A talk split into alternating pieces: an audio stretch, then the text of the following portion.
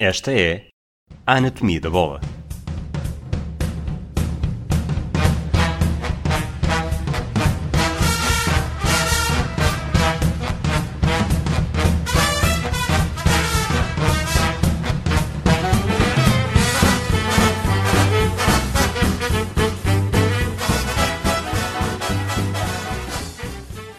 Olá, Rui Malheiro. Viva Rui Silva. Estás preparado para um novo, novo episódio, um novo formato de episódio em que gravamos de manhã e não à noite? É incrível, por acaso é uma, é uma, é uma novidade. Não estou habituado a falar tão cedo, ah, mas ah, vamos a isso. Portanto, estamos a gravar para, para hum, atenção prévia, estamos a gravar na manhã de 29 de outubro, já depois do Sporting Gil Vicente, mas ainda antes dos jogos do Benfica e do Sporting Braga na Liga Europa. Desde a mais. última vez que gravámos, tivemos três jogos do Futebol Clube do Porto, dois jogos do Benfica, dois jogos do Sporting, dois jogos do Sporting de Braga, toda a jornada do fim de semana. Portanto, vai ser eh, complicado ir quase jogo a jogo, portanto, vamos ser um bocadinho mais abrangentes neste caso, não é? Claro que sim. Ok, então vamos, se calhar começamos pelo Sporting, até porque o Sporting Vamos jogou isso, ontem é à último. noite. E a primeira pergunta que eu tenho para ti, era antes do jogo de ontem, é, portanto, o Vieto saiu também desde o último episódio que gravámos. Eh, Verdade. sabíamos que o Sporting queria, o Ruben Amorim queria um avançado no fecho do mercado que não chegou. Ou E- então Paulinho, não é? Podemos, então podemos Paulinho, até dar o, dar, o nome, dar o nome ao avançado. E neste caso, e apesar do Separar ter feito um gol ontem, eh, achas que ter poucas soluções para a posição de falso 9 também é um falso problema?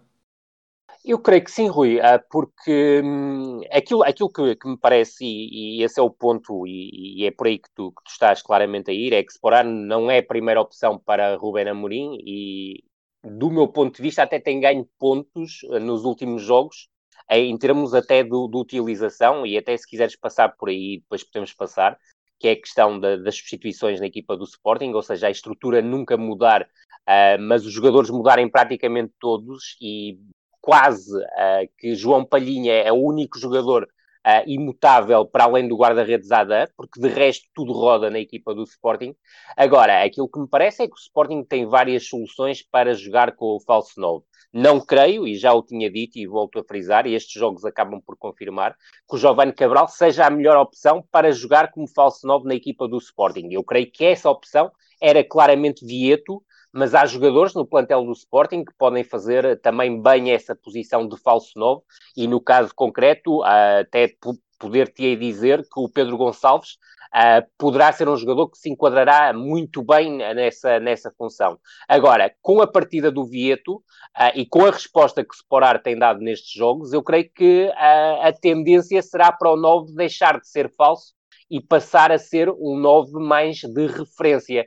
E nesta equação, apesar de me parecer que é um jogador que se enquadra mais com, a- com as posições intermédias, ou seja, aquilo que nós temos vindo a definir como 3 quartos na equipa do Sporting, mas também com um lateral direito de características ofensivas, que é o Tiago Tomás. Ah, e o Tiago Tomás pode ser uma mistura de falso 9 e de 9 que ataca a profundidade. No entanto, e voltando à questão do, do Sporar para não perder, é, é óbvio que Sporar não era a opção principal para Ruben Amorim. No início da temporada, independentemente também da questão da lesão, ahm, também não me parecia ser a primeira opção a sair do banco.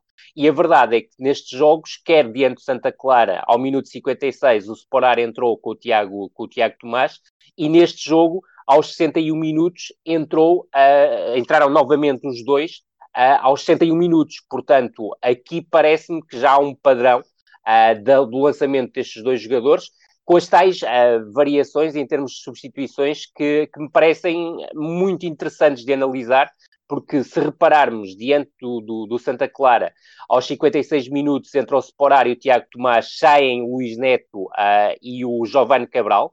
O Sporting mantém, obviamente, a estrutura em 3-4-2-1, mas muda completamente o, o- a defesa, com o Coates a jogar pelo centro-direita, o Fedal pelo meio e o Nuno Mendes a baixar para central esquerdo. O Nuno Santos sai do ataque e passa para volante esquerdo, e o Pedro Gonçalves uh, baixa, aliás, baixa não, passa de médio de ataque pelo direi pela direita centro para a esquerda centro. Portanto, nesta logo, na primeira substituição, o Rubén Amorim trocou as posições todas na defesa e no ataque, só manteve o meio campo. Uh, e curiosamente, nesse jogo, ao minuto 65, uh, retira o Mateus Nunes e lança o João Mário. Ou seja, uh, o João Mário, que não foi opção para o jogo de ontem, entrou para a zona do meio-campo. E já nesta altura, o João Palhinha já era, juntamente com o Pedro Porro, neste caso, uh, o único jogador que não tinha, mexido, não tinha sido uh, mexido na, dentro da própria estrutura imutável do 3-4-2-1. E Rui, se reparares, uh, olhando aquilo que foi o minuto 56 diante do Santa Clara, ao minuto 61 sai o Luís Neto e o Mateus Nunes diante do Gil Vicente, entram o Tiago Tomás e o Sporar, e temos novamente a linha defensiva do Sporting refeita, ou seja, Coates passa para o centro-direita, Fedal para o centro, Nuno Mendes baixa de lateral esquerdo para o centro-esquerda, Nuno Santos, com este, com este baixar do Nuno Mendes, passa para volante esquerdo. Aqui o meio-campo fica diferente porque é o João Palhinha com o Pedro Gonçalves, que baixa para a posição 8. E cá está, não só muda toda a defesa, como muda todo o ataque. Porque o ataque passa a ser formado pelo Tiago Tomás, pelo centro-direita nos 3 quartos, pelo Giovanni Cabral, pelo centro-esquerda nos 3 quartos, e entrou se Sporar para a referência ofensiva. E a diferença, que é a não a possibilidade de utilização do João Mário, e recordar que o João Mário não pôde jogar ontem porque à altura do primeiro jogo do campeonato não estava inscrito pelo Sporting, tal como o Bruno Tabata, que poderia também ser uma opção a ser lançada durante a segunda parte. Ao minuto 71, sai Pedro Porro e entra Daniel Bragança. E aqui tens uma mexida que não aconteceu no jogo contra o Santa Clara, que é também na posição de lateral direito. Ou seja, fica o Sporting a jogar a partir do minuto 71, com a defesa com Coates, Fedal e Nuno Mendes, meio campo passa a ter João Palhinha com Daniel Bragança, e eu creio que o Daniel Bragança tem uma importância muito grande uh, na reviravolta do Sporting, para além da questão do passo de ruptura, que é absolutamente fabuloso, uh, que está na origem do, do, do 2-1, e se calhar daqui a pouco também falamos um bocadinho mais a, com, com, ao pormenor dos golos, mas entra com 0-1 com e acaba por estar claramente ligado a esta mutação de resultado para 3-1, uma mutação de resultado construída no, nos últimos 10 minutos, e depois, em termos de corredor direito, o Tiago Tomás volta a ser utilizado nesta posição que já tinha sido utilizado uh, diante do, do, do Futebol Clube do Porto, se te recordares, na parte final, na parte final do jogo, Exato. e o ataque e o ataque volta a ter o Pedro Gonçalves, cá está, a tal mutação posicional do Pedro Gonçalves, com, com o Pedro Gonçalves a jogar ora nos três quartos no centro-direita, ora nos três quartos no centro-esquerda, e aqui a, a, ter jogado ainda há alguns minutos, 10 minutos, na posição 8, a que foi a posição em que jogou como titular diante do Portimonense, e ficas no ataque com o Pedro Gonçalves, com o Giovanni Cabral e com o Sporar. Portanto, há uma mutação tremenda desta equipa. A estrutura não muda, porque a estrutura com o Rubén Amorim é imutável, mas praticamente todos os jogadores são obrigados a fazer mais de uma posição. Ah, e no caso do Pedro Gonçalves, por exemplo, praticamente três posições. Uh, e isto, uh, do meu ponto de vista, pode ser confuso para os jogadores, pode explicar algumas coisas, mas também cria a dúvida no adversário. Mas cada vez menos, parece-me, os adversários vão ter dúvidas porque já vão estar preparados para tanta mutação posicional uh, por parte do Sporting. E para rematar esta, esta, esta parte, já, já vai muito longa, uh, só te referir o, o, uma questão, que é o Sporting coloca-se em vantagem diante do Santa Clara e diante do Gil Vicente, uh, e o Rubén Amorim faz a mesma substituição, ou seja, minuto 88 entra o Gonçalo Inácio diante do Santa Clara e aí saiu o Nuno Santos, diante da equipa do, do Gil Vicente, minuto 87, volta a entrar o Gonçalo Inácio, sai o Giovanni Cabral, e o que é que acontece? A, a linha defensiva é novamente refeita. Coates, Fedal, Gonçalo Inácio, e eu creio que, e nós já tínhamos falado sobre isso, que muito possivelmente a linha, a linha, a linha de defesas do Sporting Futura será formada por estes três jogadores e eu creio que o Sporting pode beneficiar muito com isso, com a capacidade que o Gonçalo Inácio tem para conferir uma saída diferente a esta equipa do Sporting, voltando a falar da questão da última linha leonina, e cá está. Depois também tens a tal, a tal alteração que é fazer regressar o Nuno Mendes ao posto lateral esquerdo, e do meu ponto de vista, uh, o Nuno Mendes é muitíssimo melhor lateral esquerdo, e creio que concordarás comigo, do que defesa central pela esquerda, independentemente de um facto que me parece importante ressaltar, Rui, que é no lance do golo, do primeiro golo do Sporting, o Nuno, o, o Nuno Mendes sai claramente da posição de terceiro central e ataca como lateral esquerdo, ataca à profundidade, oferece largura à equipa e permite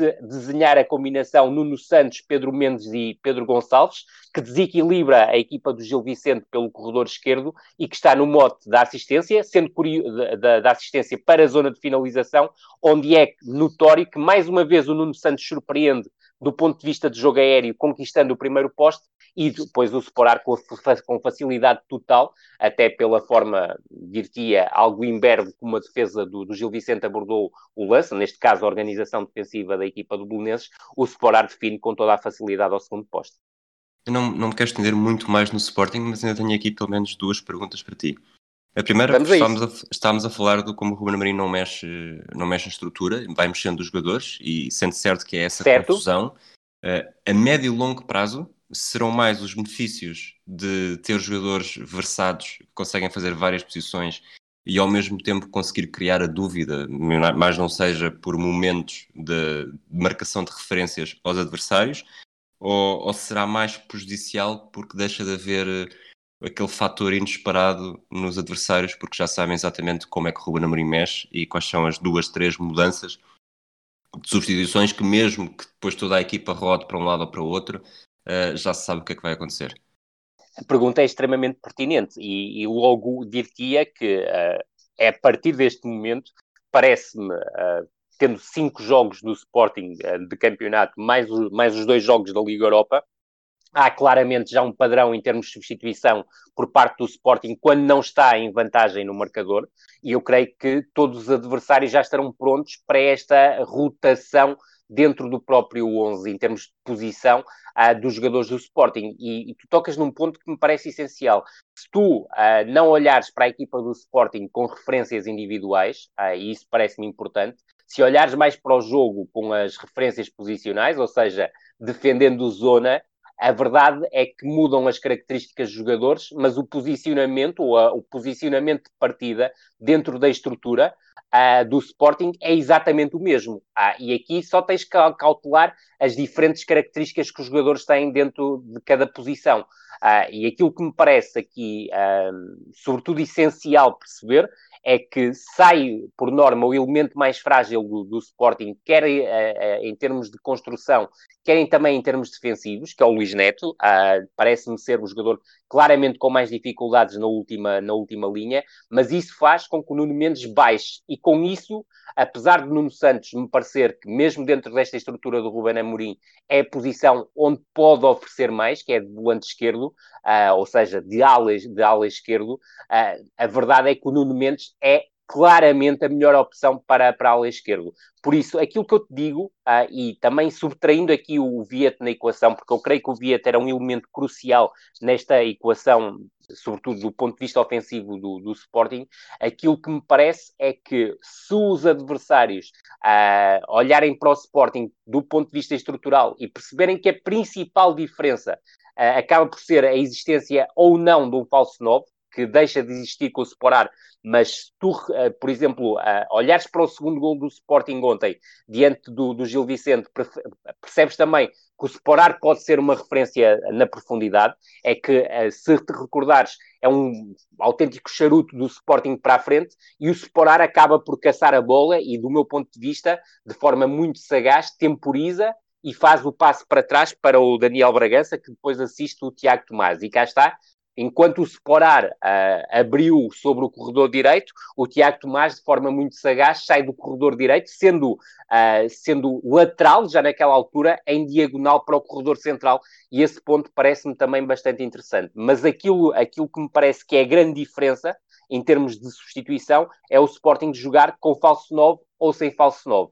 E depois há outro ponto que também parece crucial nesta equação, Rui, que é aquilo que o João Mário irá oferecer a partir do momento que for titular nesta equipa do Sporting. Eu creio que não vai demorar muito a ser titular, porque não faz sentido que demore muito, porque o João Mário entrando nesta equação como 8, que me parece ser aquilo que é mais provável, pelo menos do ponto de vista inicial, creio que vai oferecer outro tipo de qualidade ao jogo ofensivo do Sporting e sendo apenas uma peça, é uma peça superlativa do meu ponto de vista para o jogar do Sporting, porque vai oferecer mais qualidade na condução na posição 8, vai oferecer mais qualidade técnica na posição 8, vai oferecer muito melhor qualidade de decisão na posição 8. E apesar do, do Mateus Nunes uh, não ter feito dois maus jogos antes deste jogo contra o, o Gil Vicente, bem pelo contrário, creio que se adaptou bem à função. Neste jogo diante do Gil Vicente, contra uma equipa uh, que atacou menos, já se notaram muito mais debilidades por parte do Mateus Nunes,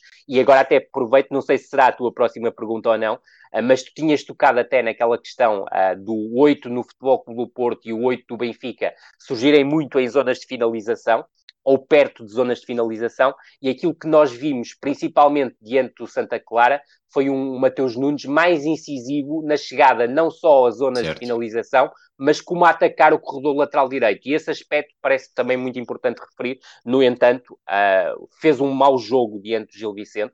Creio que foi uh, um dos responsáveis por uma primeira parte tão fraca do Sporting, por muitas decisões erradas, uh, por muitas dificuldades também em fazer com que o Sporting jogasse dentro do bloco adversário, e eu creio que vai ser João Mário o responsável por, por um salto qualitativo muito importante nesta equipa do Sporting do ponto de vista ofensivo, mas salientante, a defesa também precisa de ser reestruturada e creio que a entrada do Gonçalo Inácio, da capacidade de passe que o Gonçalo Inácio tem e para queimar linhas também, através de, de passe, que mais nenhum jogador do Sporting oferece, independentemente do papel importante do Fedal no segundo gol diante do Santa Clara, eu creio que passa claramente por aí o robustecimento da zona defensiva mais concentrada, mais qualidade na sua definição, no controlo da profundidade e, sobretudo, na saída em condução, porque é essencial neste modelo de jogo do Sporting. E cá está, a tal posição 8 com João Mário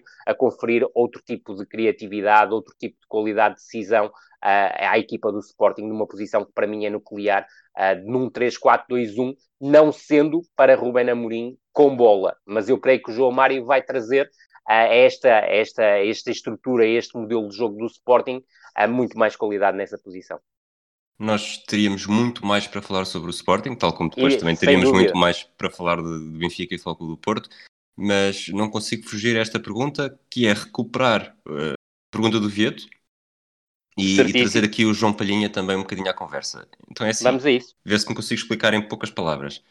O Sporting queria um avançado, não chegou o avançado, certo. portanto tecnicamente ficou com, com uma posição que o queria Sporting reforçar. O Sporting queria um avançado reforçou. e o Rubén Amorim queria o Paulinho. Exato. Depois, o Vieto saiu, portanto é menos uma opção para essa posição. Sem dúvida. E, e agora, como também disseste, e como acho que tem sido óbvio, eh, a influência que o João Palhinha está a ter, um jogador cuja, cuja posição no plantel ficou definida demasiado tarde, diria eu. E, Concordo. E está a ser fundamental, tanto que o Ruben Amorim, depois do jogo com o Santa Clara, disse João Palhinha era o jogador que nos faltava. Sim, uh, e, e repara, a... é o jogador imutável, ou seja, mudam todos os jogadores de posição, menos o João Palhinha. Para além, obviamente, do guarda-redes, mas isso também não seria de esperar outra coisa. Mas é esse ponto, estás a tocar no, num ponto que me parece crucial.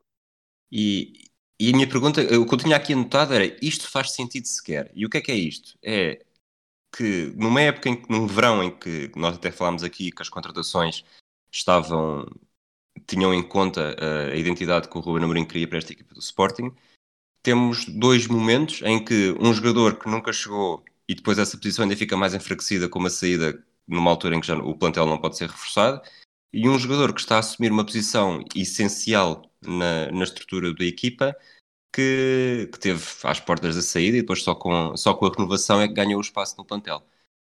Verdade, uh, eu estou completamente de acordo contigo. Eu creio que há aqui uma, uma, uma má gestão desta, desta situação por parte do, do Sporting, mas eu, eu, creio que acaba por haver, por haver um final feliz, porque dentro desta estrutura uh, de 3-4-2-1 do, do Sporting em momento ofensivo, ou 3-4-1-2, Uh, dependendo de ser falso novo ou não falso novo, uh, a verdade é que o João Palhinha ganha aqui um peso crucial, porque é muito melhor 6 do que o Mateus Nunes sobretudo no que diz respeito ao campo da recuperação, e, e, esse espaço é absolutamente determinante para uma equipa que, que tem o jogo que a equipa do, do Sporting tem, a forma também como ocupa muitos espaços, a disponibilidade física que tem, e sobretudo um ponto que nós tocamos na, na, no, quando, quando fizemos o, o balanço do, do clássico, que é a questão uh, contra uma equipa que tinha superioridade numérica no corredor central, a forma inteligente como ele faz as ações de pressão permitem uh, esconder uh, esse, esse aspecto. e eu creio que isso é absolutamente determinante. Agora, há um ponto em que o João Palhinha precisa de crescer. Uh, e que se notou uh, claramente no jogo, uh, com as características de um jogo como o Gil Vicente, e mesmo já se tinha notado também um pouco diante do Santa Clara. em termos de construção, o João Palhinha oferece pouco, um, ou, ou, se quiseres, não oferece tanto como um outro perfil de médio centro pode, pode oferecer. É um jogador que, por norma, uh, constrói à base de, de, passos curtos, ou seja, de passe seguro, e quando tenta fazer um passe diferente já tem mais dificuldades em acertar. E esse ponto parece-me absolutamente crucial, até aí para a evolução do, do próprio jogador. Agora, todo, toda esta novela em redor de João Palhinha, que esteve praticamente uh, com o pé e meio fora do Sporting para arrumar ao futebol russo, eu creio que acabou por não beneficiar a equipa do Sporting no arranque de temporada. Depois, como é óbvio, houve a situação do Covid que também prejudicou o, o, João Palhinha, numa altura em que poderia ser importante, nomeadamente na, na, na, fase em que o Sporting ainda estava nas competições europeias, mas uh, volto a dizer, olhando para aquilo que é o plantel do, do Sporting e acreditando que o João Palhinha vai eh, também evoluir no capítulo ofensivo, ainda que não me pareça que vá atingir um patamar uh, muito diferente daquele que, que, que, que, atingiu, do ponto de vista defensivo, é claramente o melhor 6 do, do plantel do Sporting, isso nem sequer uh, há margem para qualquer dúvida. Vamos para o Foco do Porto? Eh, e, e, voltando a frisar uma ideia, é o insubstituível da equipa do Sporting e o imutável. Uh, e esse ponto também me parece muito importante. Vamos ao Futebol Clube Porto, que é a jornada tripla, não é? Exatamente. Eu, lá está, isto, tanto, tanto haveria para dizer, mas eu começo por provocar-te. Lembras-te de certeza que aqui há uns tempos perguntei e falámos sobre a possibilidade e do Futebol Clube Porto, com os jogadores que tem, poder surgir a jogar com, com uma linha de três centrais também. Certíssimo. Tu disseste, e muito bem, lá está, também, só não sou sempre eu a ser elogiado, também mereces os teus elogios e ainda mais, na verdade. Que dá, vias dá. sim, vias essa possibilidade, sobretudo num jogo europeu, uh, de grau uhum. de dificuldade mais elevado, foi o que aconteceu em Manchester. Que aconteceu, sim. Uh, mas eu vou, vou direto, podes, depois podes falar dos jogos, uh, para o jogo com o Gil todos, Vicente, não é? Mas eu vou para o jogo com o Gil Vicente. E o que é que eu tenho para te perguntar no jogo do Gil Vicente? O, o Sérgio Conceição joga com o Mbemba, o Pepe e o Zaidu, Corona pela direita, certo. o Manafá pela esquerda, uma linha de dois avançados, Tony Martínez e Evan Nilsson, portanto o Taremi volta, voltou a não cheirar e o Marega foi para... O Marega foi para banco? Foi poupado, foi para o banco? Foi poupado, foi para o banco, foi poupado, sim. sim.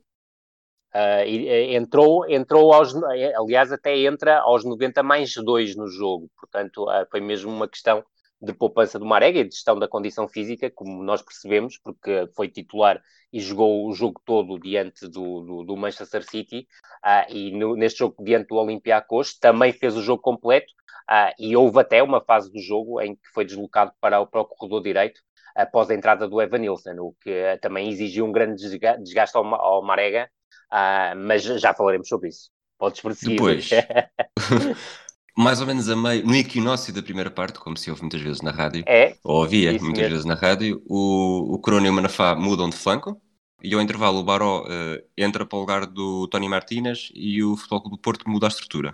Deixa de jogar muda com três centrais. E passa a jogar em 4-3-3, sim. A sensação que eu fiquei foi que mais do que o Futebol Clube do Porto ter trabalhado a sério este sistema, foi uma forma de o Sérgio Conceição mandar um bocadinho barra à parede não sei se certo. pela má experiência com o Marítimo, e, e, passar também alguns recados para, para a equipa e para alguns jogadores específicos. Uh, viste as coisas dessa forma também? Sim, acredito, acredito que o tenha, que o tenha feito, juntando ainda um, mais um ponto à equação, que é o facto deste jogo surgir entre dois jogos de Liga dos Campeões e ter procurado aqui fazer uma rotação, uh, a rotação possível, e dar oportunidades a alguns jogadores que devem estar a trabalhar muito bem e não dar oportunidades a jogadores que não devem estar a trabalhar tão bem. E como é óbvio, já dá para perceber que há aqui qualquer coisa em relação ao Felipe Anderson. Exato. Uh, eu, eu, volto a referir, uh, espero que não seja em relação ao lance do golo do, do, do Sporting diante do, do Futebol Clube do Porto no, no Clássico, porque apesar de ter perdido o duelo para o João Palhinha, parece-me normal ter perdido. O grande erro nesse, nesse lance é claramente o facto do Zaidu ter disparado pelo corredor lateral. E, e também, se quiseres ir por aí, para, pelo ponto de vista individual, o Zaidu vem acumulando disparates uh, e, o, e, o, último foi a expulsão uh, diante do, do, do Gil Vicente, uh, para além de óbvios problemas posicionais do ponto de vista defensivo, principalmente, uh, diante do, do Sporting e diante do Manchester City, uh, juntando, claro está, apesar de toda a velocidade que oferece ao corredor e disponibilidade física, depois da tomada de decisão, com exceção daquele lance em que acaba por fazer uma assistência para, para golo uh, diante do, do, do, Sporting e é uma exceção de luxo.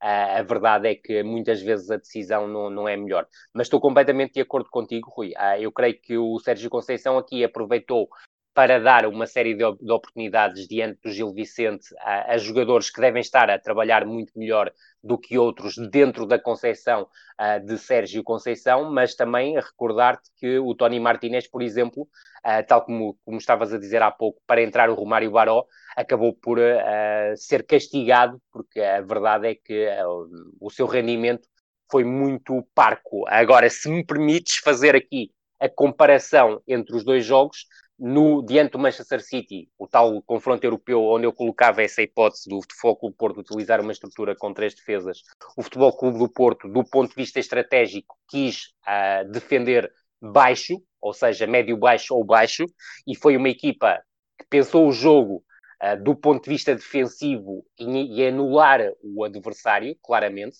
uh, e a verdade é que conseguiu até ao Manchester City fazer o 2-1, recordando que o Manchester City marca os dois primeiros golos de lances bola parada, que é curiosamente o, o veneno com que o Futebol Clube do Porto serve a várias equipas do campeonato português e não só. Uh, mas diante do Gil Vicente, apesar de haver aqui uma premissa defensiva, mas para mim é uma premissa defensiva-ofensiva, uh, esta opção pela estrutura uh, num 3-1-4-2, que é diferente se quiseres, do 3-4-2-1 ou 5-4-1 com que o Futebol Clube do Porto jogou diante do Manchester City, é claramente uma postura ofensiva para colocar muita gente em zona de finalização, mas sobretudo para conseguir pressionar alto e apertar um adversário alto, sabendo que o Gil Vicente também joga numa estrutura praticamente imutável, ou mesmo imutável, muito na linha da do Ruben Amorim no, no Sporting, que é atacar em 3-4-2-1,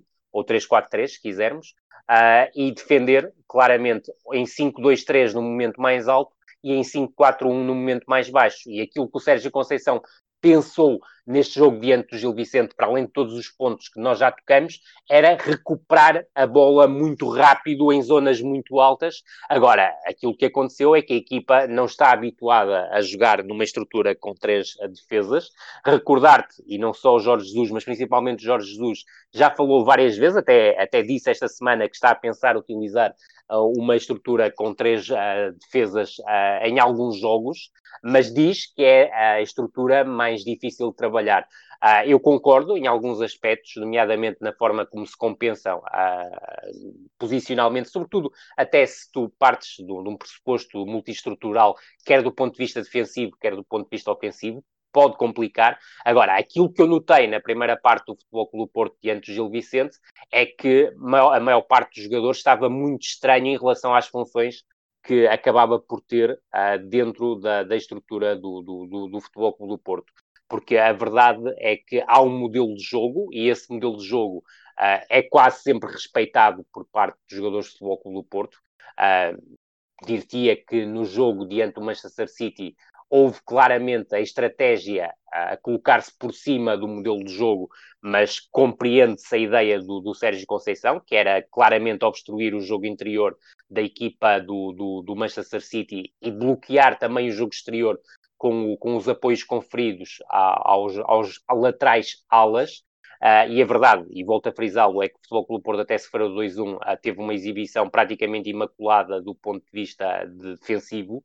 Uh, diante do Gil Vicente, aquilo que se notou foi uma equipa que não soube atacar bem, sentiu muitas dificuldades em atacar bem, mesmo tendo em conta que o Futebol Clube do Porto, quando joga com uma estrutura a 4, sai normalmente com 3, uh, e esse aspecto uh, parece-me também importante aqui sublinhar, mas houve depois, um, dir muitas dificuldades para ligar por dentro, uh, sobretudo tendo em conta que o tridente interior era formado pelo Uribe, o Fábio Vieira e o Shoya Nakajima, Uh, e depois pareceu-me que foi uma equipa muito confusa do ponto de vista defensivo, com muitas dificuldades no momento de transição defensiva, e a verdade é que uh, o Gil Vicente teve oportunidades para, para se colocar em vantagem no, no, no Dragão e mostrou uh, alguma inépcia, do meu ponto de vista, uh, na chegada às zonas de finalização, tal como mostrou ontem diante do, do Sporting.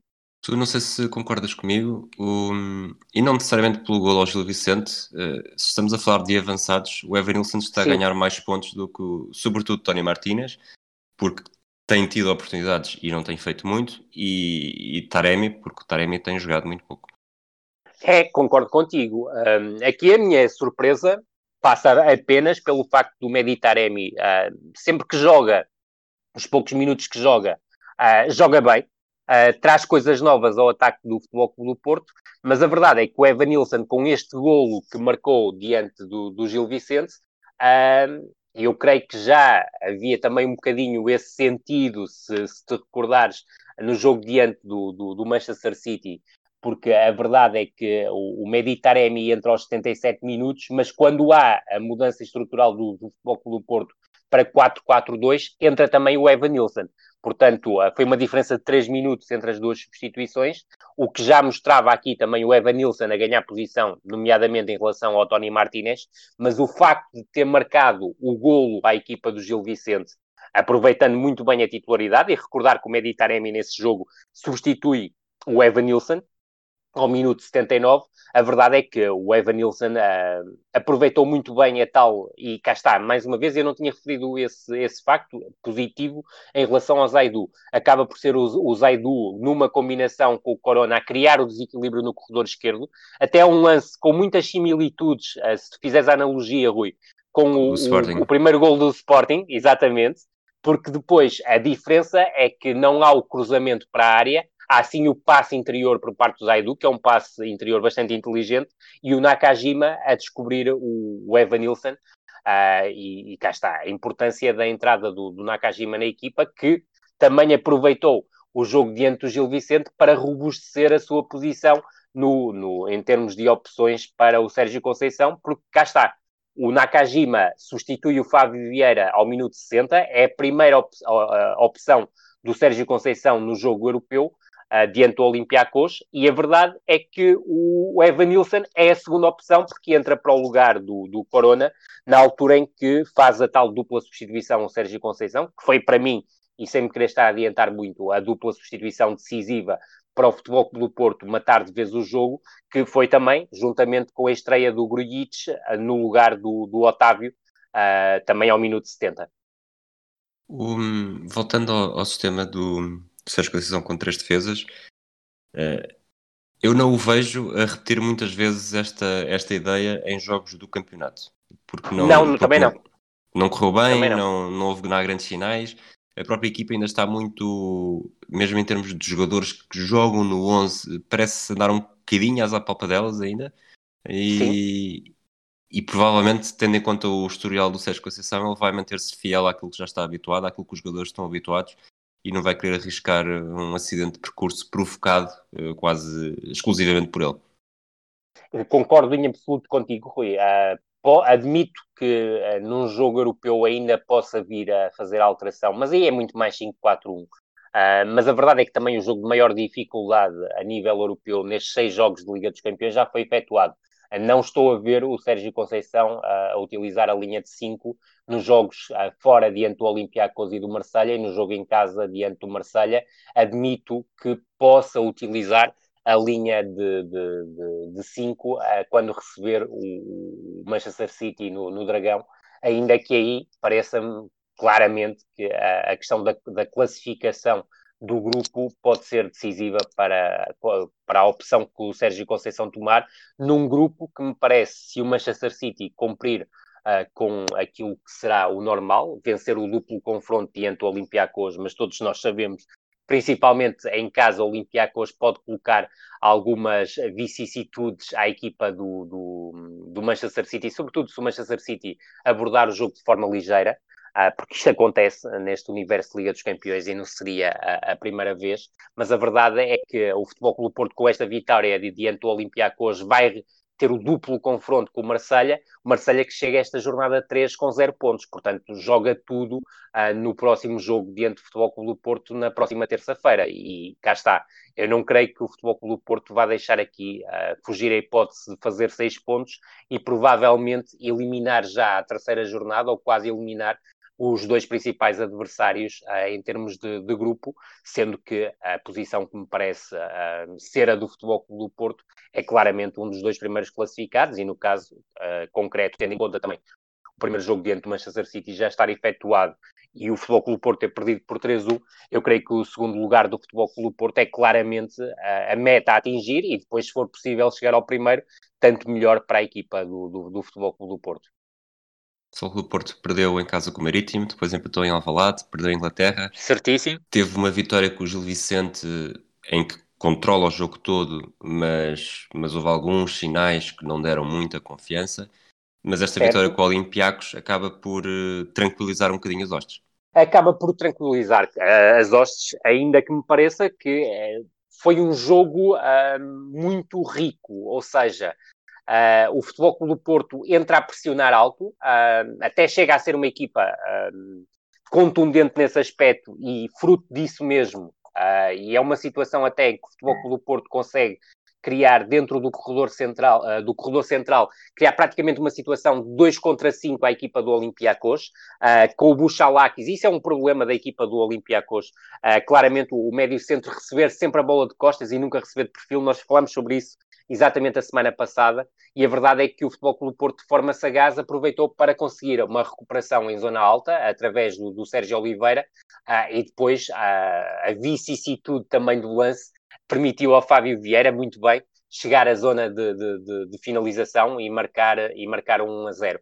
Mas olhando para este jogo uh, e comparando principalmente com a tal estratégia cautelosa obstrutiva que o Futebol Clube do Porto utilizou ante o Manchester City Uh, e depois a deliberadamente ofensiva que utilizou nos primeiros 45 minutos diante do, do, do, Gil Vicente, recordar e reforçar a tua ideia que o Futebol Clube do Porto regressou à tal organização estrutural com quatro defesas e depois perceber que em momento ofensivo o Futebol Clube do Porto revezou-se entre o 4-3-3 e o 4-2-3-1 e aqui um aspecto que me parece essencial dizê-lo é que no 4-3-3 o Fábio Vieira e o Sérgio Oliveira eram claramente os, os interiores ofensivos e o Uribe o médio mais posicional, e depois no 4-2-3-1, claramente a tal questão do Sérgio Oliveira um, estar mais alto para, para ajudar na reação à perda e na pressão, mais próximo do Marega, e depois o Fábio Vieira mais baixo e próximo do Uribe, oferecer mais critério e qualidade, quer à primeira fase, quer à segunda fase de construção do Futebol Clube Porto.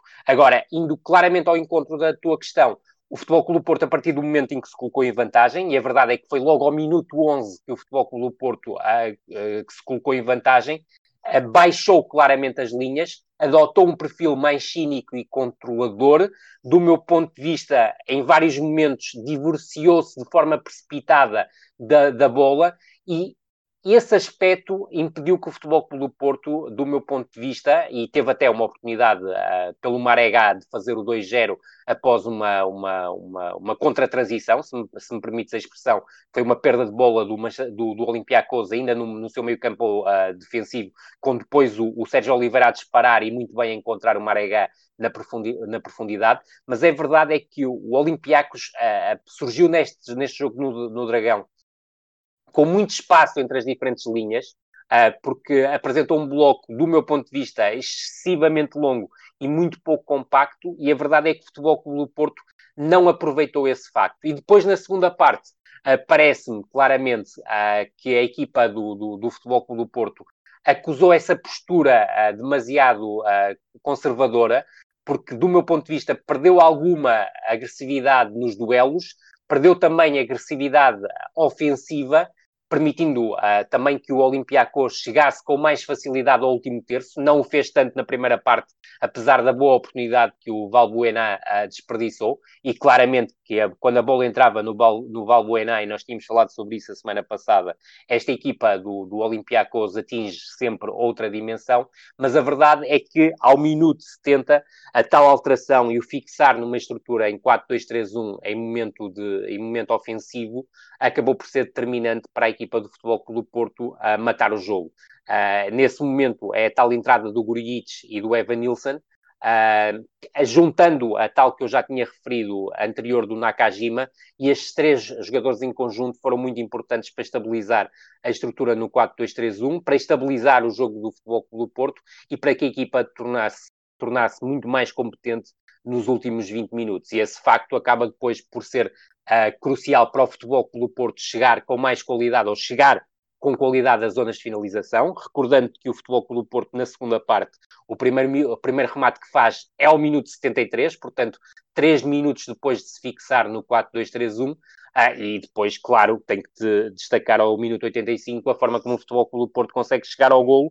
Há um passe vertical absolutamente tremendo no Mbemba após uma recuperação de uma bola morta. Descobre o Nakajima nas entrelinhas. O Nakajima, de forma muito rápida, busca a desmarcação ou no Marega é mais forte, entre, no espaço entre o central e o lateral adversário, e depois o Marega acaba por proporcionar a assistência para o golo do Sérgio Oliveira. E só para rematar esta ideia do jogo do Futebol Clube Porto diante do Olympiacos, uh, dizer-te que a partir do momento que o Futebol Clube Porto se colocou em vantagem, também do ponto de vista defensivo, eu creio que o Futebol Clube Porto foi mais assertivo ou uh, defendeu de forma mais acertada a partir do momento, uh, quando, quando optava por defender em 4-1-4-1 do que em 4-4-2, porque aí era normalmente ou o Corona ou o Sérgio Oliveira que saltavam e isso criava algumas indefinições normal, novamente na forma como o Futebol Clube Porto basculava, porque sobretudo quando era o Corona a sair na, na pressão juntamente com, com o Marega, e não era uma pressão tão alta, era uma pressão média, média alta, a verdade é que o Fábio, o Fábio Vieira era obrigado a sair do posto interior direito para a ala direita, e isso fazia com que a equipa do Futebol Clube Porto dançasse com alguma dificuldade. Vamos para o Benfica? Vamos para o Benfica. O Benfica, desde a última vez que gravamos, marcou seis golos. Quatro certo. foram do Darwin Nunes, que nós tínhamos, tínhamos feito aqui uma pergunta com uma escala no último episódio, e agora vou fazer-te uma pergunta com uma escala. Tu disseste que o Jorge Jesus, nós, o nível de preocupação dele era dois, acho eu. Certo. Depois destes dois jogos, eh, qual era o nível? Em que, ze... Pera, em que zero? Eh, vou-te perguntar quão aliviado é que achas que ele está. Numa escala em que zero é, teve de ir a correr atrás de uma árvore, sair do carro e rápido para ninguém ver. E 10 é, entrou numa daquelas casas de banho japonesas com sanitas inteligentes e agora tão cedo não vai precisar de ir à casa de banho. eu diria que está muito mais perto do, do 10 uh, eh, e, e, e digo-te isto também porque o, se havia pessoa que estava muito interessada em que o Darwin Nunes uh, rebentasse uh, a garrafa de, de, do ketchup, não é? O frasco de ketchup, era o Jorge Jesus e os elogios que tem feito ao Darwin Nunes uh, e fê-lo logo o big jogador após a vitória diante do Lech Poznan, é claramente uma aposta declarada do, do, do Jorge Jesus, não, não, há dúvida nenhuma em relação a isso, e até, até, até por esse facto, o Darwin não tem dançado uh, em termos da, da, da, da, rotação, que tem sido algo curta, mas tem existido na equipa do, do, do, Benfica, ainda que admita que logo à noite, diante do Standard Liège, sabendo também que o Standard Liège é uma equipa com deficiências profundas no processo defensivo, uh, e esse é um ponto crucial para lançar até o, o jogo do, do, logo à noite, é que a equipa do Standard Liège, do ponto de vista ofensivo, é uma equipa algo perigosa, que chega com alguma facilidade até às zonas de, de, finalização, mas depois do ponto de vista defensivo e adotando até uma estrutura com cinco defesas nos últimos jogos, é um verdadeiro caos, eh, há espaço por todo lado.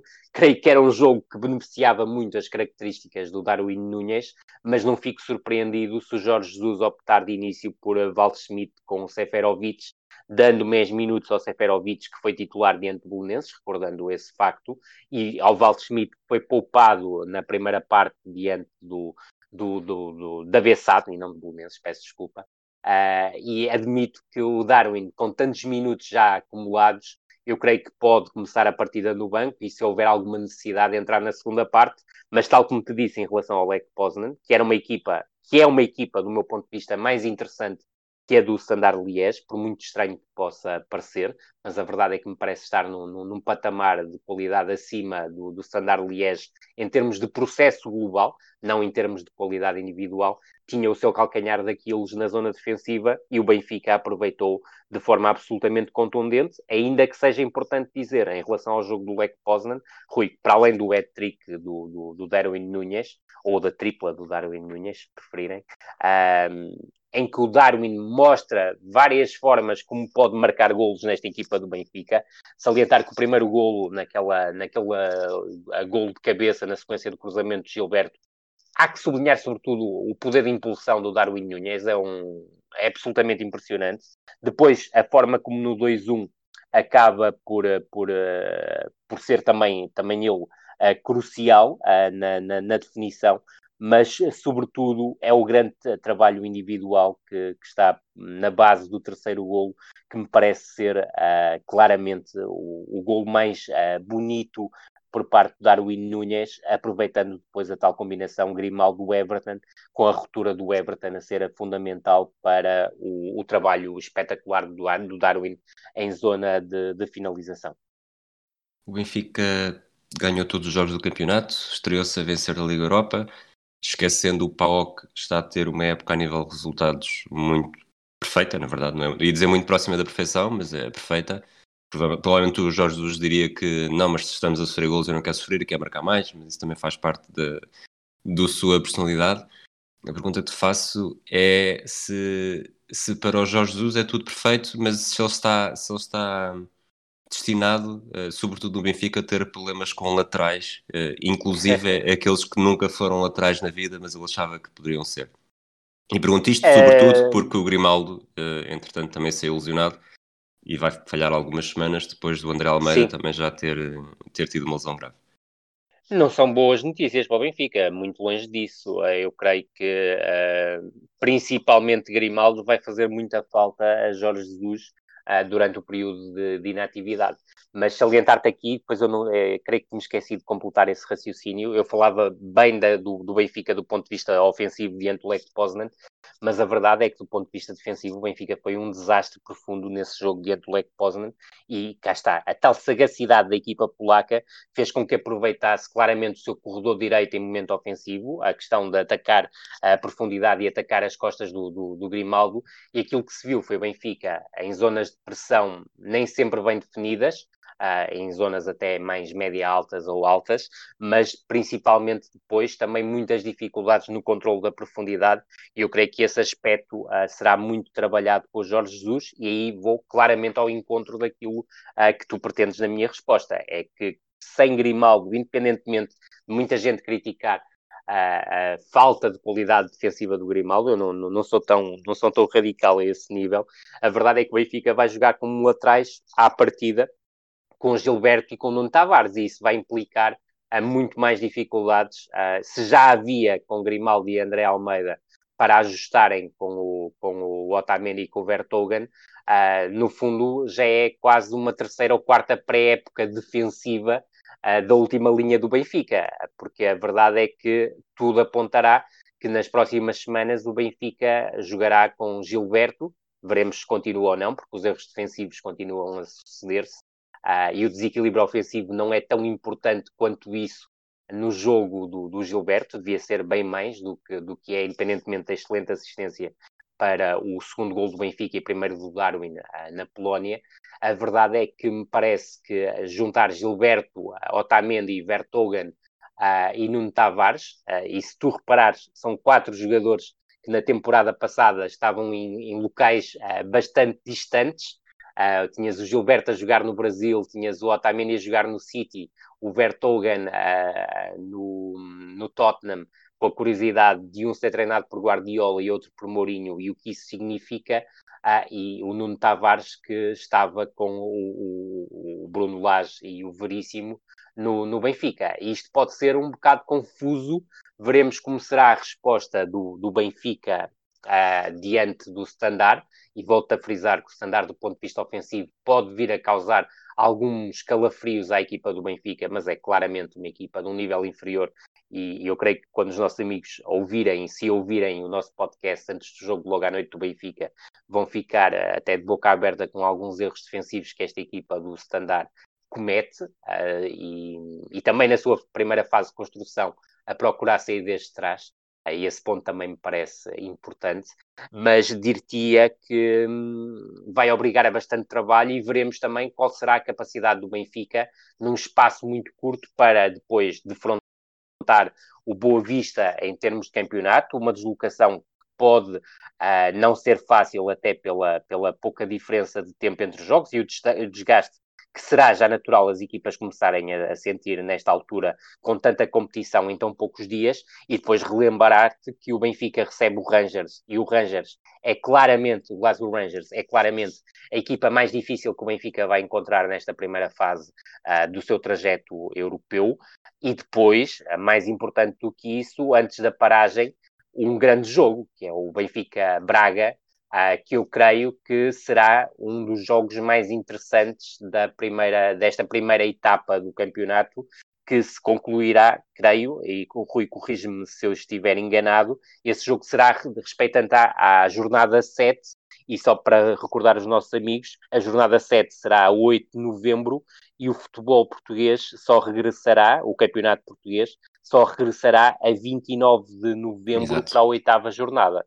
Ah, e isso depois nós também falaremos mais para a frente, ainda que sublinhamos a importância da, da, da ronda da Taça de Portugal, com confrontos bastante interessantes, desde logo um Farense, uh, aliás, um Estrela da Amadora, ou Estrela neste caso, uh, Farense, Há duas equipas que uh, foram finalistas da Taça de Portugal em 1990, passaram por uh, várias arduidades ao longo das últimas três décadas e agora encontram-se num jogo da Taça de Portugal, mas relembrar uh, que o Benfica vai a paredes, o, o Futebol do Porto vai jogar diante do Fabril, a antiga CUF, Uh, se me permitem uh, a expressão, porque é um histórico do futebol português, com participações nas competições europeias e até se digladiou com o AC Milan e o Sporting vai ao Sacavenense, uh, que também será outro jogo muito interessante. E, lá, mas lá, já lá chegaremos, será 22 de novembro, falta menos de um mês.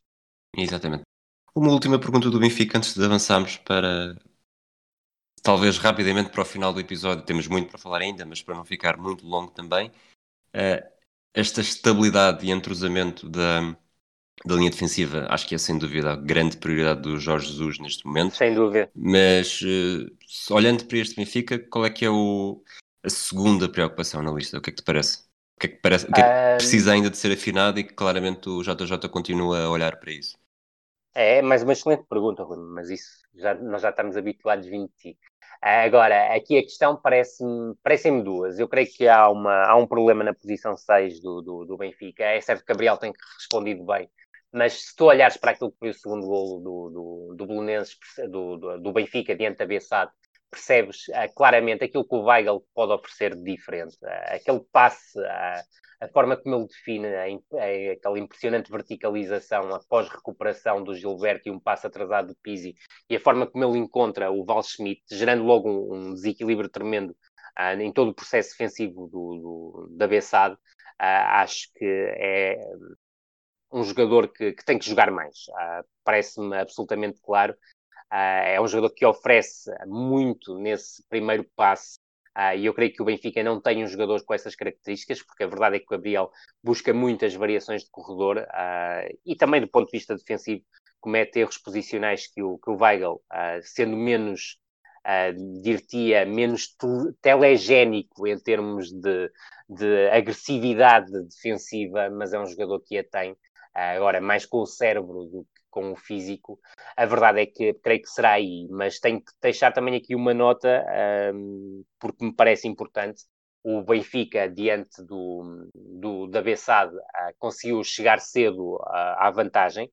Uh, primeira oportunidade, primeiro gol, e foram só seis minutos para o Benfica uh, se colocar em vantagem e muito bem o, o papel do Tarabt na marcação do, da falta a verticalizar logo o jogo em busca do corredor esquerdo e depois mais uma combinação e isto parece já uh, combinado, se me permites, mas cá está, mais uma associação entre o centro e a esquerda, houve no Futebol do Porto, houve no Sporting, houve no Benfica, a triangulação Everton, Rafa Grimaldo, para a bola chegar ao Seferovic, mas a verdade é que o Benfica, a partir daí, Uh, entrou no modo de gestão e eu creio que estes próximos jogos, quer para Benfica, quer para Futebol Clube do Porto e até para o Sporting de Braga, uh, vão implicar muitos momentos de gestão, mas o Benfica, diante da, da desligou completamente do jogo uh, e até depois da, não só mostrou uma falta de contundência e chegada às zonas de finalização, criando muito poucas oportunidades de golo após uh, 1 a 0, como também baixou de tal forma o ritmo que a equipa da Bessade estava com muitas dificuldades a entrar no meio campo ofensivo e começou a entrar uh, no, no, meio campo ofensivo. Portanto, dir-te-ia que um, combater um certo ritmo amorfo que pode um, surgir nos momentos em que o Benfica está uh, por cima do jogo em termos de resultado e a querer controlá-lo não tanto com bola, um, parece-me também um fator bastante, bastante importante de ser trabalhado, e a verdade é que no jogo diante da Bessade, as entradas do Val Schmidt e do Pizzi ao minuto 58, uh, acho que uh, constituíram, dir-te que um estímulo uh, crucial para, para dar dinâmica e dar uh, outra agressividade ofensiva numa partida que seguia num compasso completamente amorfo e depois voltar a dizer-te que a entrada do Val Schmidt permitiu não só ao Benfica a ter mais ligações, porque o Val Schmidt é um jogador uh, que tem criatividade e subtileza no, no passe, e isso permite-lhe muitas vezes fomentar as marcações do Darwin na profundidade, uh, e isso acabou por ser uh, decisivo depois na, na, na, na prossecução do lance do 2-0, mas depois também é um jogador que é muito astuto a desmarcar-se e visa com muita facilidade a baliza adversária, e isso faz com que também o Everton surja mais no jogo, porque é muitas vezes o jogador que lhe permite essas desmarcações, uh, sobretudo em zonas de, de, de, a partir de zonas de criação em que o Everton penetra vindo do corredor esquerdo. Muito bem. Se calhar desafiava-te para irmos agora para a conta da jornada. Vamos a isso. O nosso jogo da jornada foi o Vitória Sporting Braga, o Derby Minhoto. Se o campeonato está a ser vermelho Benfica, este jogo da jornada também teve muito vermelho, mas teve. Passo-te a palavra para falares um bocadinho sobre isso e dos outros jogos também. Primeiro, vou logo primeiro à parte que vou passar a dedicar sempre. Tondela Portimonense 28 faltas, Nacional Passos Ferreira 32 faltas, Moreirense uh, Marítimo 22 faltas. E Rui, tenho aqui uma grande surpresa para ti. Ui. Uma das equipas cometeu 7 faltas. Quem terá sido? Entre Moreirense e Marítimo? Sim. Espera, deixa-me, deixa eu estive pouco atento, ou seja, se o Marítimo teve a perder e teve a perder desde cedo, e tendo em conta que disseste uma surpresa, de certeza que foi o Marítimo. De certeza que foi o Marítimo. Incrível, uma equipa de Lito Vidigal só cometeu sete faltas num jogo, quem diria? Depois, Farense Rio Ave, 36 faltas. Uh, Deixa-me só aqui confirmar, sim, posso confirmar. Uh, é o recorde da, da jornada. Também uh, diz muito do ritmo pachorrento a que Mas... o jogo foi, foi conduzido. Foi uma jogada menos faltosa do que a anterior, então. Está a ser, está a ser, está a ser.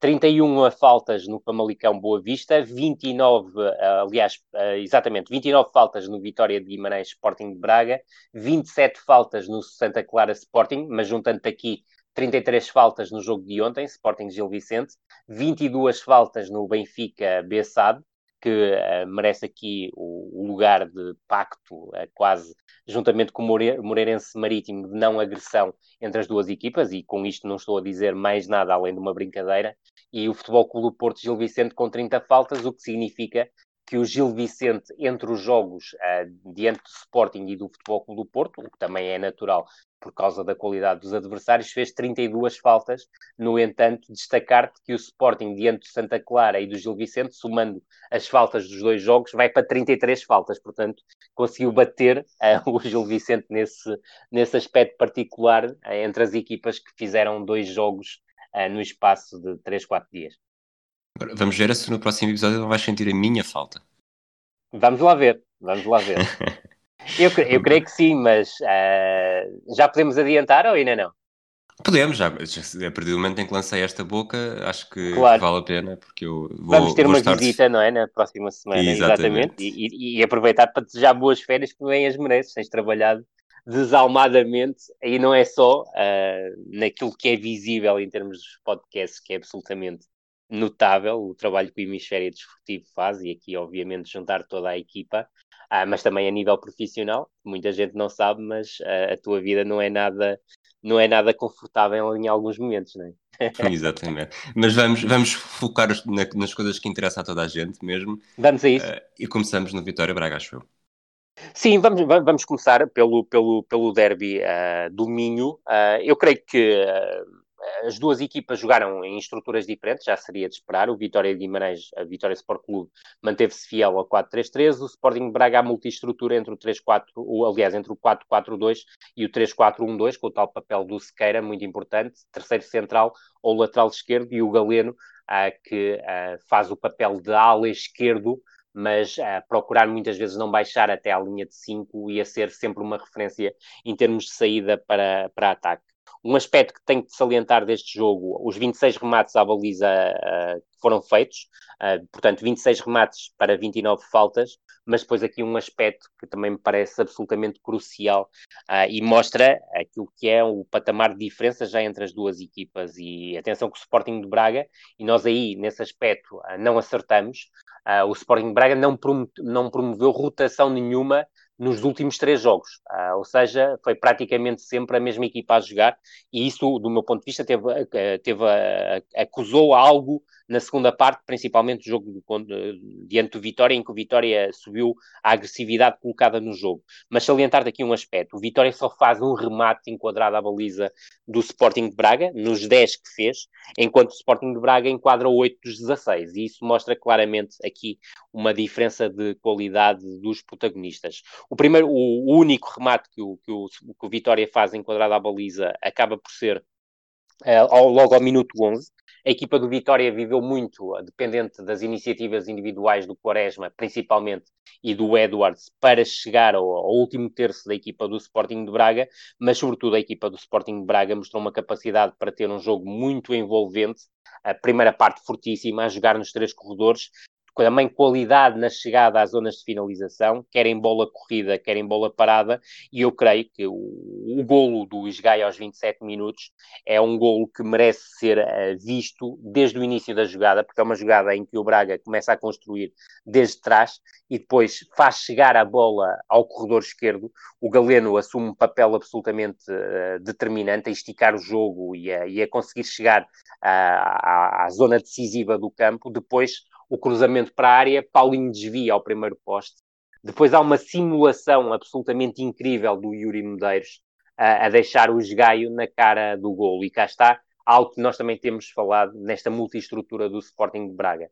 O Sporting de Braga a criar desequilíbrios pela esquerda através do Galeno e o esgaio, que é lateral direito em momento defensivo, mas é ala direito em momento ofensivo, a surgir muitas vezes em zona de finalização, até dentro da área, e cá está, aqui a ser decisivo para marcar o golo da, da equipa do Sporting Braga, ou o golo que acabou por ser determinante. Depois, uh, dizer-te que o Braga esteve sempre mais perto do, do 0-2, mesmo não atacando uh, com contundência, mas a verdade é que sempre que chegou à área adversária criou perigo, enquanto que o Vitória de Guimarães estava cada vez mais dependente da qualidade individual do Quaresma para chegar as zonas de finalização. Há uma grande oportunidade por parte do Sporting de Braga aí, claramente o egoísmo do Galeno a ser determinante. Minuto 66 está na cara do Bruno Varela e, e com o Paulinho em excelente posição prefere uh, fazer uma, uma finalização sobre uh, o, o, o, Bruno Varela que acaba por, por ir ao lado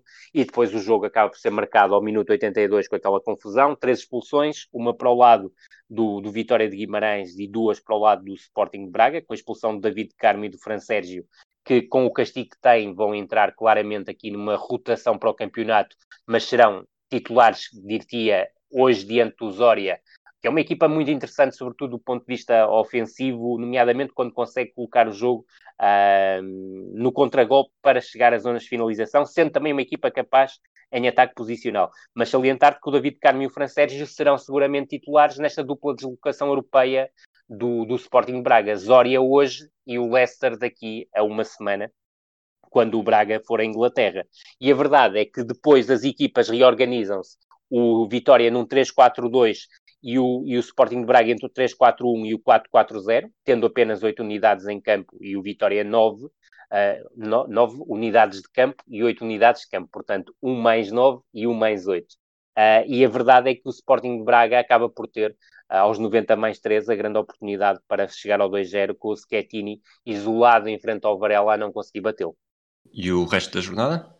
Vamos jogo a jogo, começando então pela, pela sexta-feira, e já, já, já lá vão praticamente seis dias. O Tondela ganhou 1 a 0 ao Portimonense. É um jogo que fica marcado pelas bolas opostas. Foram quatro, três para o Tondela, duas delas do Rafael Barbosa, outra do, do Enzo Martinez, uh, e uma para o Portimonense, naquele que será claramente um dos maiores falhanços do campeonato, que é ao minuto uh, 56, o Wellington, que tinha entrado na, na, segunda parte com a baliza completamente aberta, quis fazer, uh, quis colocar algum virtuosismo na finalização e conseguiu acertar na barra, que é algo que, que pode acontecer em quem mostra excesso de confiança na altura do remate.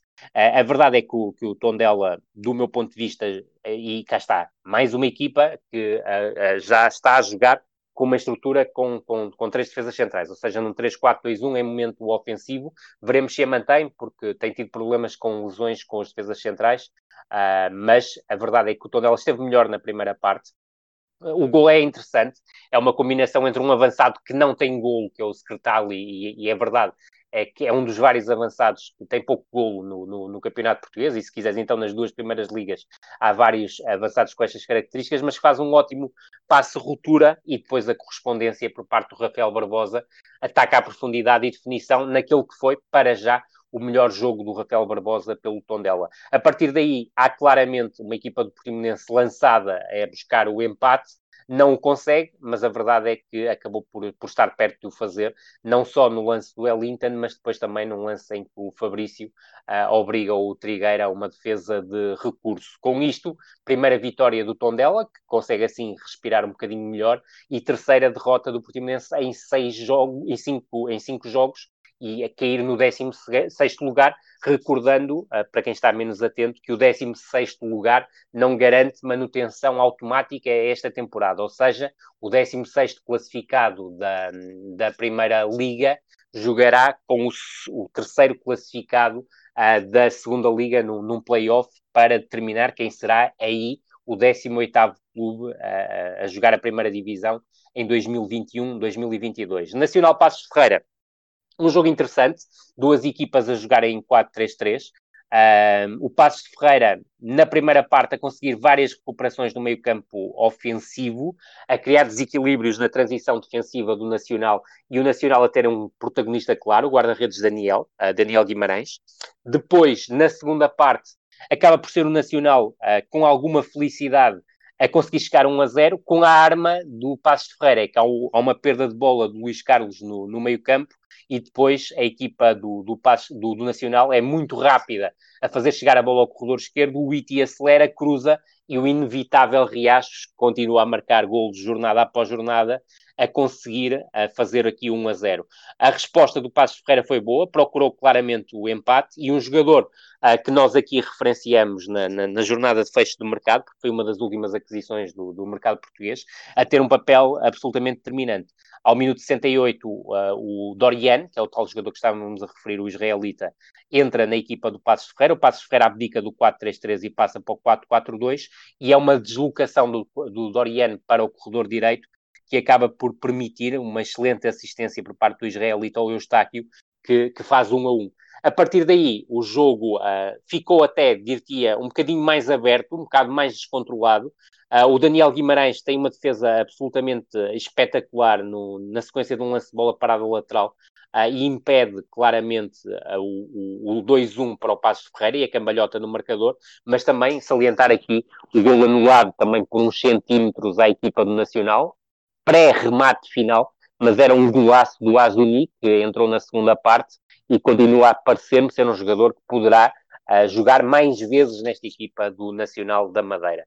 Depois, Moreirense Marítimo, é um jogo que fica claramente marcado não só pelo facto do Marítimo ter feito poucas faltas, uh, mas também, uh, claro está, pelo frango enorme do Amir uh, no, no, primeiro golo, independentemente de ter havido um desvio do Fábio China no cruzamento de Felipe Pires, a bola entra na baliza do, do Marítimo, praticamente entre as mãos do, do, do Amir, segue-se a expulsão do Jean Irmer, uh, do, do Marítimo, e o Marítimo a ficar reduzido a 10 unidades, abdica do 5-4-1, 3-4-2-1 e passa a jogar num 4-4-1.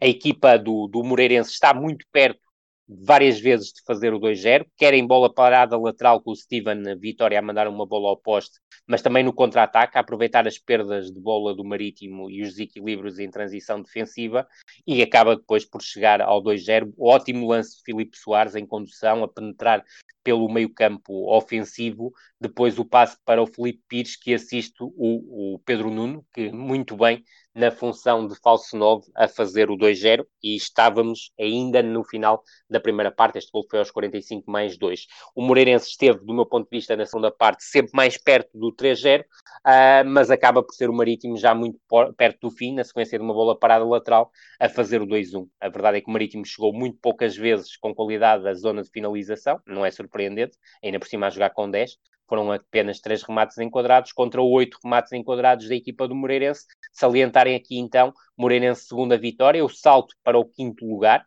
bastante positivo, tendo em conta até as limitações que o Moreirense tem no plantel, e o Marítimo a somar a, a terceira derrota no campeonato e claramente em quebra e a precisar de jogar mais, isso sem dúvida nenhuma.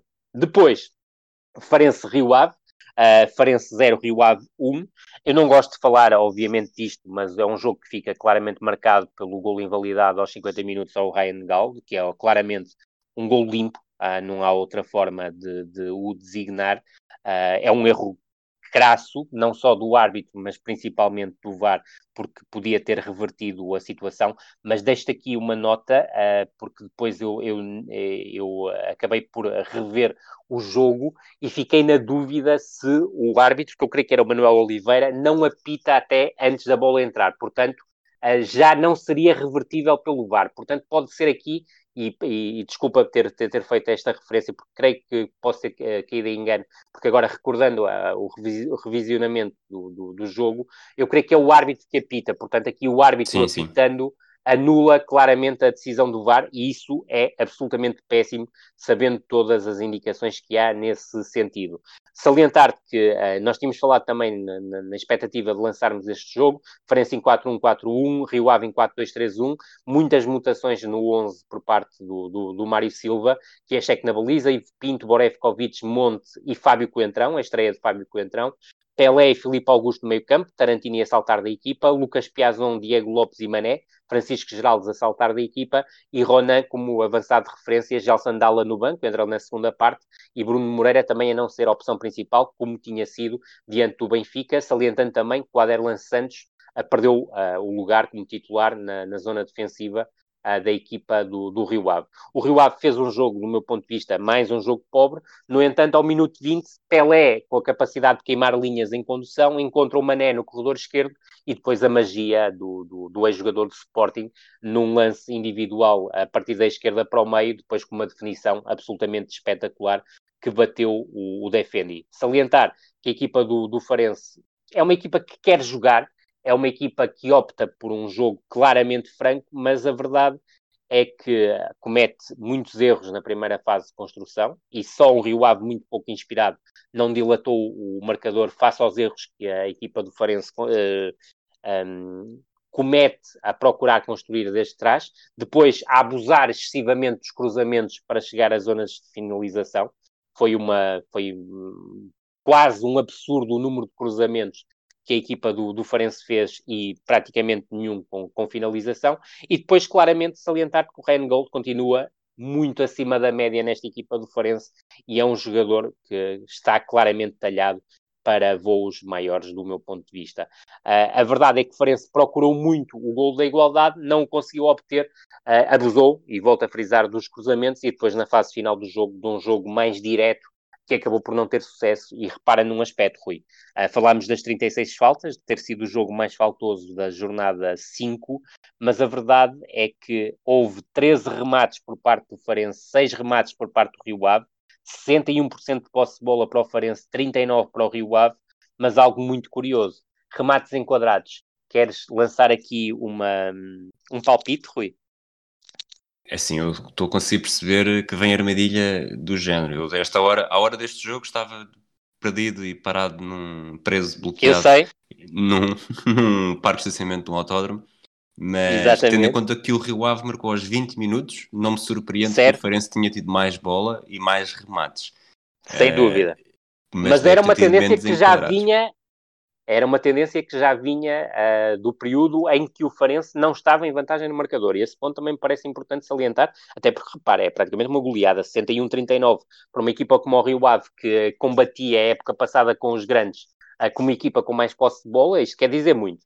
Mas em termos de remates enquadrados acontece uma coisa absolutamente incrível. É que o Farense faz um remate enquadrado nos 13 que faz, e cá está, a tal dificuldade em aproveitar com qualidade os cruzamentos, sobretudo quando os cruzamentos são muito mais bombardeios de bola para a área.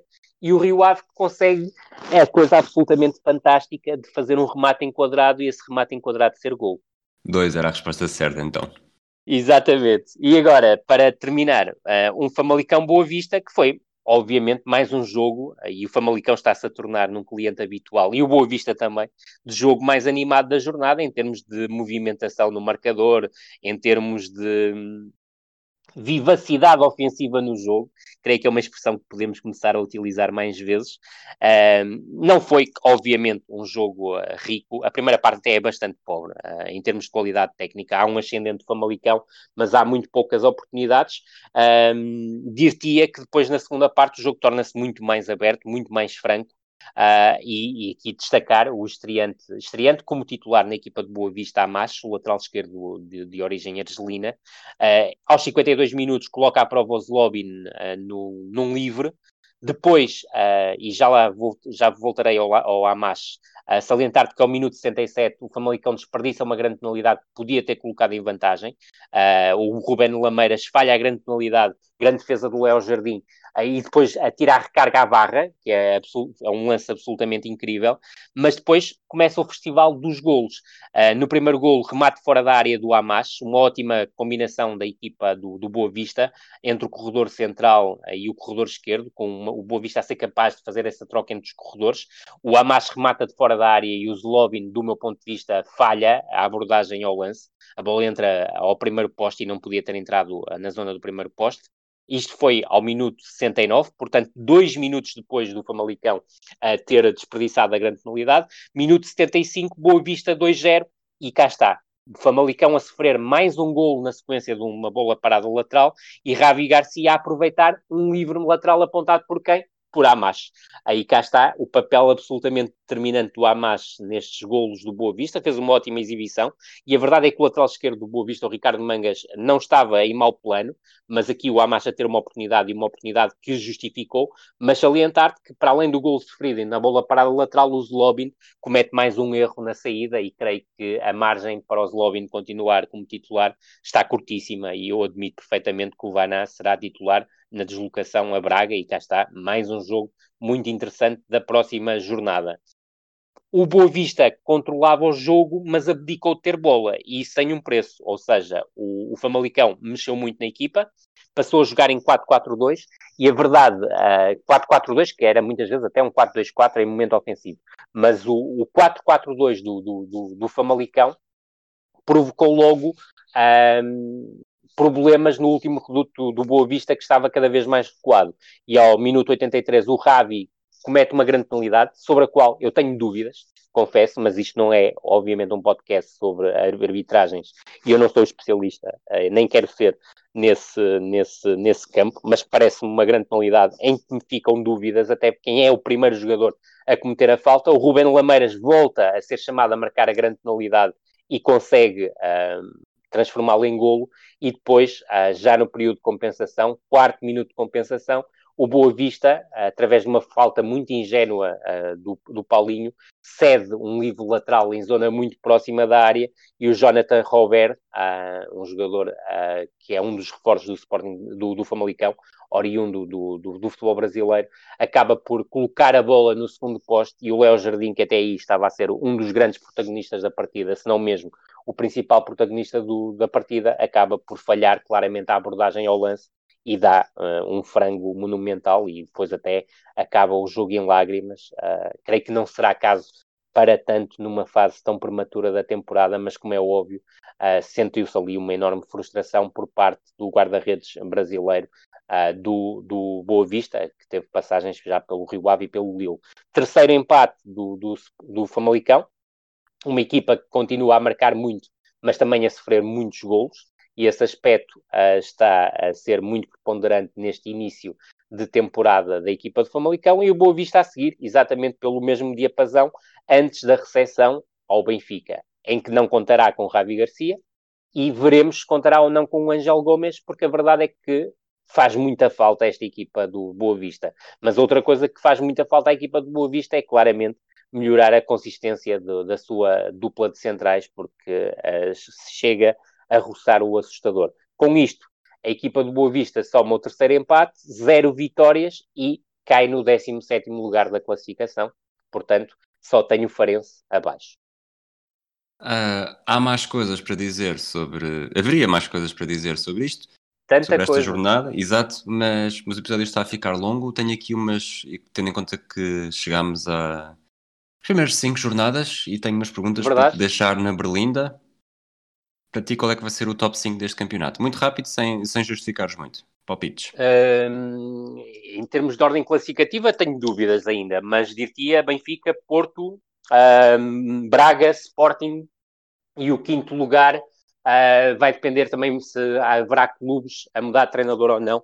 Creio que, se for em termos de qualidade uh, do, do, coletivo, uh, creio que será o, o, qualidade individual ao serviço do coletivo, será claramente o Rio Ave mas de momento, com aquilo que o Rio Ave tem vindo a apresentar, não fica nos cinco primeiros classificados. Muito bem. E os dois despromovidos diretamente? Os dois promovidos diretamente é mais difícil, claramente. Eu creio que a equipa que joga pior neste campeonato é o Marítimo. Ah, que surpresa, não é? Uh, mas não vai descer divisão, uh, creio eu. Uh, Dir-te-ia que o Farense é um forte candidato à descida, apesar de ser uma equipa que quer jogar, e isso eu tenho que sempre sublinhar. É uma equipa que tem um plantel com com recursos parcos face à concorrência. Creio que a escolha dos jogadores não foi a, não foi a mais feliz. Uh, creio que podia ter uh, chegado a outro tipo de jogador, mas volto a frisar, Rui, eu creio que as mexidas que o mercado uh, poderá ter depois em janeiro, quando reabrir, podem fazer com que equipas como o Farense acabem por, por, por crescer um, bastante. Uh, em termos de qualidade de jogo, volto a frisar que o, que o Marítimo é a equipa, do meu ponto de vista, que joga pior, mas há várias equipas que estão aqui num limbo. Uh, tenho algumas dificuldades em dizer-te quem poderá cair destas equipas. Dir-te-ia que o, que o Portimonense e a Bessade podem ter algumas dificuldades. Uh, e no aspecto contrário, eu creio que sobretudo a equipa do, do, do Vitória de, de, Guimarães, se conseguir encontrar um caminho, ah, um pouco à imagem também do Famalicão, porque foram equipas que mudaram muito, eu creio que podem entrar na competição do quinto lugar, ah, porque têm ah, matéria-prima para, para isso, ainda que volto a frisar, o mercado do Vitória não foi, o, não, não foi, do meu ponto de vista, o ideal para aquilo que eram os objetivos do clube chegar ao quinto lugar. Agora, ah, em termos de 11, esta equipa tem muitas, tem, tem boas soluções. Creio que beneficiará muito de ter quantos mais jogadores de qualidade na zona central do meio campo com bola, a equipa tornar-se-á mais forte. Uh, agora, uh, aquele conjunto de aquisições, 10, 11 jogadores sub-23, eu creio que, e já com João Henrique já começas a perceber isso, também não estão a ter espaço como titulares nesta equipa de Vitória. Eu hum, não me perguntaste, mas eu vou dizer também para não ser sempre tu na, na Berlinda. Vamos a isso. Eu ia-te perguntar. Eu ia-te perguntar. Oh, eu diria Benfica, Porto, coloca o Sporting à frente do Sporting Braga pela... Nem, está a jogar, quer dizer, o Braga tem mais... Parece ter mais opções, eh, parece ter... Eh, ter uma estrutura mais bem montada, mas o Sporting está a ganhar jogos com. Tá, pode parecer dúvida- estranho, mas está a ganhar jogos. Não, com, não, não, com parece, relativa me facilidade. Eh, as vitórias estão a chegar, onde noutros eu anos dir-te-ia- possivelmente não chegariam. Eu dir-te-ia que eh, estou de acordo contigo em termos de, de- de- de eficácia, até, se quiseres, ah, do, do ponto de vista ofensivo, mas se nós olharmos para a qualidade de jogo das duas equipas e para a qualidade do processo do- das duas equipas, quer do ponto de vista defensivo, quer do ponto de vista ofensivo, o Sporting Braga, e, e perdoem-me, obviamente, os adeptos do Sporting, neste momento está num patamar acima do, do- do Sporting. Ah, é um trabalho ah, bem urdido pelo Carlos Carvalhal, que eu creio que ainda terá muito potencial de, de crescimento.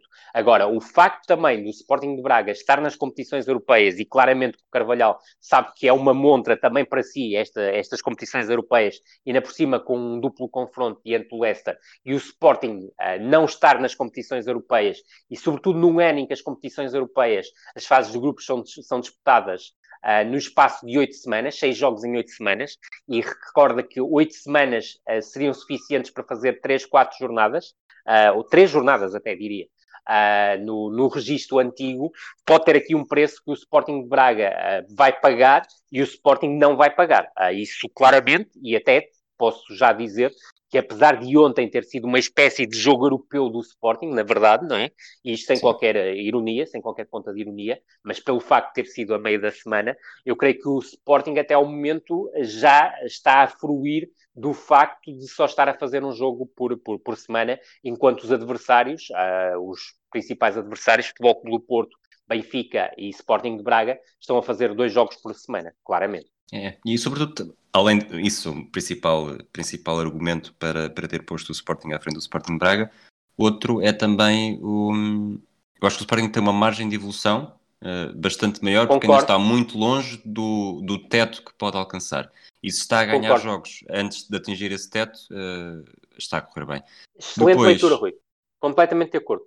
Quinta posição, não sei se já tinha dito, mas vou arriscar o Vitória. Certo? E para descer, não consigo, não consigo dar nomes. Eh, Acho que o Farense, É difícil, quando, é muito quando difícil. começar a jogar no, no São Luís, pode ter Vai um... beneficiar. Exato, E se tiver público, e se tiver público também é muito importante. ainda mais, mas, Ainda mais, mas não consigo dar nomes eh, para descer. Os Não, nomes é muito para descer difícil, é muito sempre- cedo. É muito cedo e este campeonato, se, se nós olharmos ah, para a tabela classificativa ao final de cinco jornadas, ah, se nós olharmos, tirando, excetuando a questão de diferença, só tem um ponto, mas volto a frisar, é um ponto com cinco golos marcados e 10 golos sofridos. Cinco golos marcados significa que tem quase ah, Tem um ah, diria metade das equipas abaixo. Não, metade de- das equipas com menos golos. E claro, obviamente, um, um gol por jogo. Muito bem, Rui. Agora, se tu olhares, o Boa Vista é 17 com 3 pontos e está a apenas 4 pontos do Santa Clara, que é sexto. E recordar, e já tocamos nesse, nesse aspecto, o Santa Clara perdeu os últimos dois jogos e já está em quebra em termos de, de- de- de tabela classificativa. E veremos, porque vai ter um jogo fora diante do Portimonense, se não criar aqui mais uma embrulhada em termos classificativos, porque é só olharmos que o Portimonense é 16 com 4 pontos, mas se ganhar o Santa Clara, eh, se ganhar ao Santa Clara, atinge os mesmos pontos na próxima jornada daquele clube que é sexto neste momento. Eu, entretanto, estava aqui a, a ver outro. que Normalmente é sempre o- os meus critérios para, mais do que decidir quem é que, ou achar quem é que vai descer, quem é que não me importaria que descesse, e vou escolher um representante Certo. da Associação de Futebol de Lisboa, um da Associação de Futebol do Porto e para o playoff da Associação de Futebol de Braga, para, para tentar equilibrar, distribuir mais pelo país. eh, portanto, Bessado, Passo de Ferreira e provavelmente Gil Vicente, porque é a equipa de Braga que está mais em baixo. Mas É, ficam os nossos que- palpites. Mas digo-te que o, o Passos de Ferreira eh, parece-me ser das equipas que pode vir a ser mais interessantes de, de- de ver durante esta temporada. Ah, é certo que eu, em termos classificativos, mas isso diz-me pouco, então, nesta fase inicial, Certo, ainda sim. menos.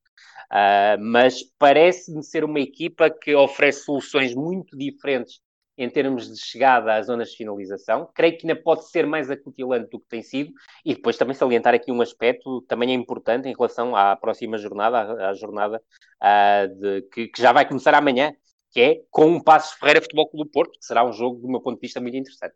Abriste a janela, eu vou aproveitar. Escolher o jogo da jornada. Temos Vamos Passo. Ferreira Futebol Clube do Porto, Sporting Tondela, Boa Vista Benfica e hum, Sporting Braga Famalicão, estes vamos deixar de fora. Vamos. Eu iria para o Rio Ave Moreirense. Eh, eu percebo, percebo a tua escolha, creio que, seria um jogo interessante. A minha dúvida é se tu não preferirás o Marítimo Nacional. Derby Madeirense é um jogo importante, com história, mas queremos mesmo ir para o Lito Vidigal? É assim, Vamos- eu não, não. eu não vou estar cá no episódio da próxima semana, portanto, Não, vamos para o Rio Ave Moreirense. Vamos para o Rio Ave Moreirense. Até porque, eh, se eu não estiver eh, equivocado, eh, o Marítimo nunca teve num jogo da semana, pois não? o Marítimo, eu acho que não. Já falámos do Marítimo algumas vezes, mas no Já, jogo da eh, semana não. O Nacional Mas eu já teve num eu, jogo. eu dir-te-ia, eu dir-te-ia, enquanto o Lito Vidigal for treinador do, do, do- do Marítimo, e, e- e- mas atenção, é que o Lito Vidigal ah, teve o desplante no final do jogo diante do Moreirense se queixar que os jogadores do Moreirense atiravam muito para o chão e que perderam tempo. E é difícil comentar alguma coisa depois disto. Não, mas dir-te-ia que, ah, e agora fora de brincadeiras, mas brincadeiras sérias também. A verdade é que eu creio que o Rio Ave Moreirense será um jogo muito interessante. Para quem não sabe, hum, sábado às 18 horas em Vila do Conde, ah, e salientar mais uma vez, Moreirense quinto classificado até o momento. Vamos ver como é que o Rio Ave desembrulha ah, este adversário. Exatamente. Então, está feito por esta semana. Próxima semana traz uma companhia diferente, de certeza que vai ser ótimo também. Sem eu, em dúvida, e desejar regresso. boas férias. Obrigado. Eu regresso daqui a duas semanas, estarás cá na próxima semana. Um abraço a ti, um abraço a todos. Até à próxima. Certíssimo, até à próxima. Esta é a Anatomia da Bola.